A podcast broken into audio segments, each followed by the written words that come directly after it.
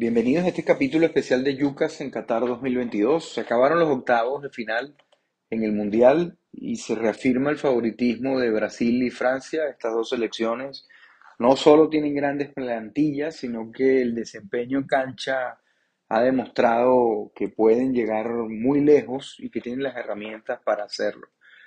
Son selecciones muy aceitadas, con procesos largos de sus directores técnicos y con plantillas que agrupan eh, eh, personalidades tanto de muchísima experiencia como jóvenes que están descollando en las principales ligas y en sus selecciones.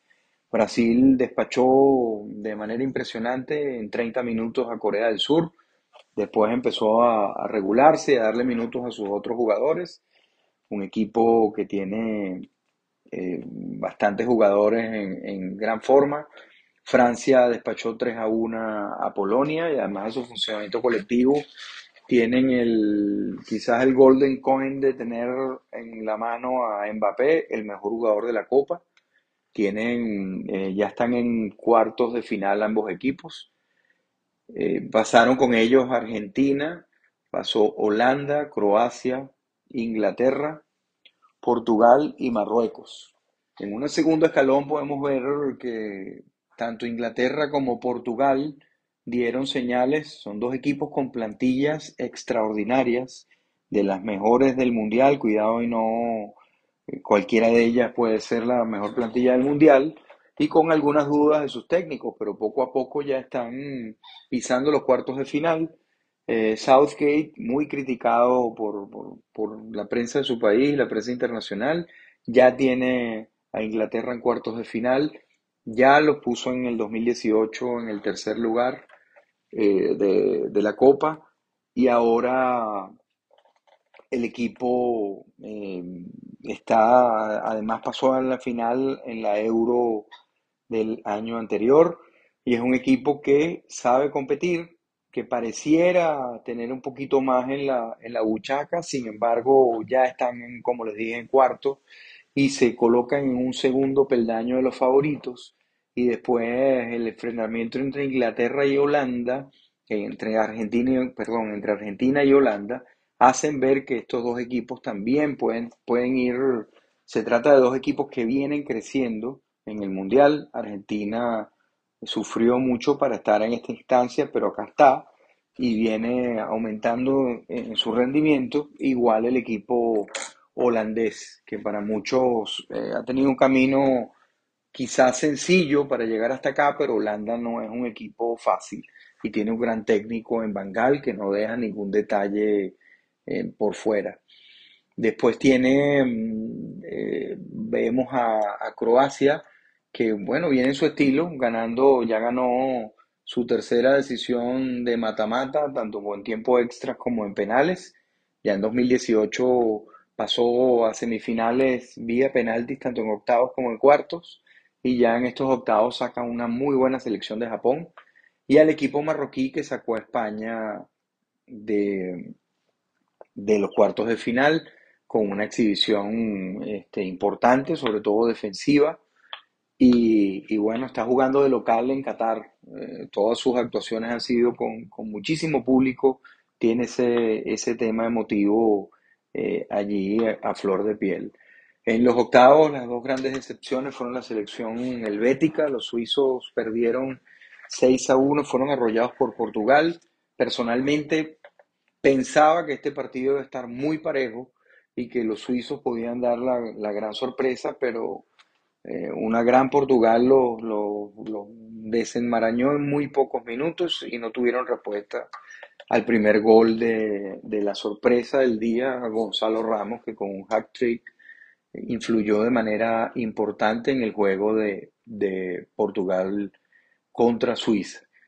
Y España, que a pesar de mucha gente, y, en ellos me incluyo, eh, nadie los daba como candidatos firmes al, al, título, pero se trata de un equipo que puede, que podía llegar un poco más lejos, al menos hasta cuartos de final eh, yo percibía que España podría estar eh, llegando y ya allí ha demostrado en la Euro y en la Nations League que contra equipos que en teoría más fuertes que ellos, ellos pueden plantear este, muy buenas soluciones y hacer grandes partidos. Sin embargo, la falta de pólvora en el último tercio del campo, especialmente eh, España tuvo una generación dorada con una serie de, jugadores extraordinarios como David Villa y el Niño Torres que en esta, que en esta oportunidad no los tienen y eso se, nota en la cancha. No puedes depender eh,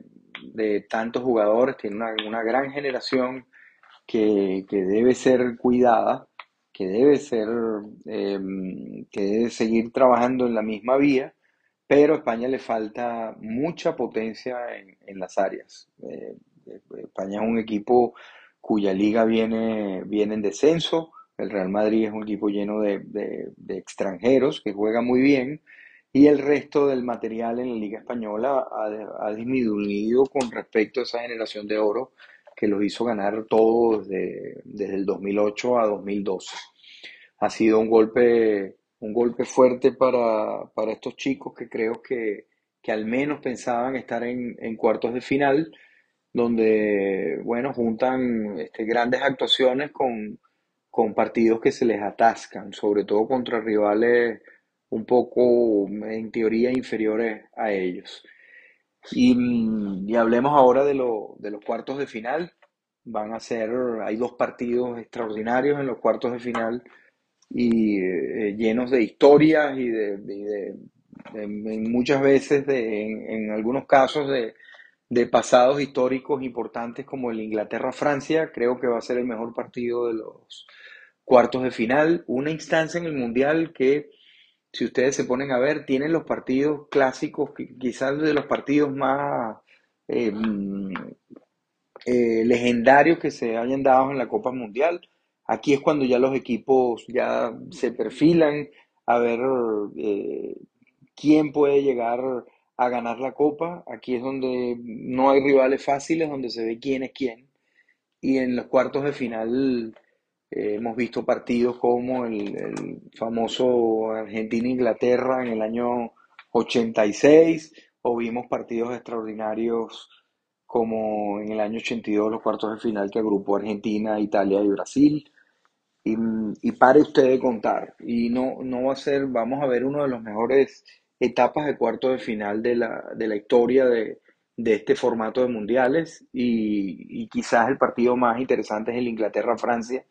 Dos, dos equipos plagados de estrellas, quizás Francia con un poco, un poquito de mejor funcionamiento, pero Inglaterra quizás con las herramientas individuales para parar a este poderoso equipo francés, encabezados por el mejor jugador de la Copa, sin, sin duda hasta los momentos quizás el, jugador más diferencial de este mundial en Kylian Mbappé, que el equipo ha armado un dispositivo para que Kylian Mbappé tenga muchísimas opciones en el uno lo dejan uno contra uno muchas veces en un juego y en el uno contra uno este jugador ya ha demostrado que es letal, es muy veloz, eh, tiene un disparo bastante educado y yo creo que Francia mm, va, a tener un bonito partido contra la selección inglesa,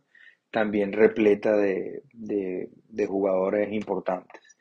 Em, yo no veo, bueno, es muy difícil, uno no tiene una bola de cristal, ni esto es brujería, ni uno va a leer el tabaco, pero creo que va a ser un juego extraordinario donde los dos equipos van a, van a, ninguno va a especular, van a salir a, ganar y ambos tienen las herramientas para, para salir adelante. Inglaterra de alguna manera está siendo mm, eh, subestimada pero como les comentaba, en 2018 llegó a semifinales, llegó a la final de la Euro y ya está en cuartos en esta, en esta competición. Contra Francia, además de tener una historia política em, interesante, con un montón de, conflictos en el pasado, que ahora son, son amigos, también cuando se han enfrentado, eh, Inglaterra le, le, ha hecho grandes partidos a Francia y creo que no va a ser diferente el partido, quizás en el plato fuerte de los cuartos de final. Luego tenemos el partido Argentina-Holanda, un partido lleno de historia en las Copas Mundiales. En el 74 quizás la primera señal de que Holanda estaba jugando otra cosa en el Mundial del 74 fue contra Argentina en una goleada de 4 a 0 sin ningún tipo de, atenuantes, donde se veía la diferencia abismal entre los dos eh, estilos eh, futbolísticos. Eh, luego en el año 78 Argentina logra ganarle la final en tiempo extra al equipo holandés. En el año 98 Holanda saca a Argentina con un golazo de Bergkamp en el último minuto. Y en el año 2014 ya vimos el desenlace que fue en, en penaltis, luego un intenso 0 a 0. Y creo que el partido de esta este partido va a tener, ambos equipos vienen en crecimiento, vienen con, con algunas dudas, pero vienen en crecimiento. Holanda hasta ahora ha tenido un camino bastante sencillo hasta, hasta donde estamos, en teoría muy sencillo, y tiene un extraordinario técnico en Mangal, no deja detalle por fuera. Creo que tiene el partido de 2014 en la cabeza, donde también era el técnico de Holanda, y va a plantear un gran partido porque Holanda quizás tiene una gran plantilla, le falta la pegada que tiene Brasil o que puede tener Francia arriba. Mm, va a ser un partido parejo, Argentina viene creciendo, creo que va a salir con, defensa de tres, como terminó en el segundo eh, partido con Lisandro, el Cuti Romero y Otamendi. Em, eh, Otamendi en un tremendo momento en, en la Copa va a salir con sus dos eh, laterales y eh, evidentemente Enzo Fernández y Julián Álvarez creo que han, ganado en puesto y vuelve Di María al 11. Eh, Argentina pareciera tener las, herramientas colectivas para enfrentar a esta gran selección holandesa y, viene con mucho nervio competitivo Argentina. Tuvo que enfrentar prácticamente tres partidos de octavo de, de final seguidos porque estaba obligado a ganar luego de la derrota contra Arabia Saudita. Messi quizás viene trabajando con cuatro velocidades menos de la que tenía en 2012, pero bueno, el, partido anterior en octavos estuvo contra Australia en modo PlayStation. Eh, parecía un jugador de PlayStation, lento, pero eh, hizo una jugada, lideró su equipo en el segundo tiempo y vemos qué versión de Messi tendremos, que me imagino que va a ser una versión muy enjaulada por, por Van y por su ex compañero Frankie de Jong, que, que lo conoce muy bien. Un partido eh, que va a ser bastante intenso y que pinta también a, otro alargue como en 2014. Luego tenemos a Brasil y a Portugal en cruces aparentemente eh, más sencillos que los que tuvieron sus rivales. Brasil enfrenta a Croacia, Croacia está invicta en el Mundial, eh, está pasando como igual que 2018 a punta de, de, prórrogas y penales y se encuentra una selección brasileña en su punto.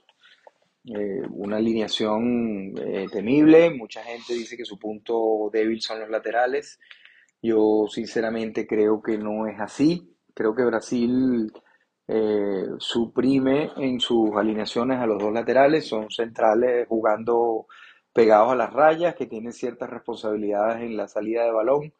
Eh, se ve que el equipo cuando está atacando eh, deja a Militao al lado de Marquinhos y al lado de un excelente Thiago Silva en toda la copa, impresionante actuación de brasileño.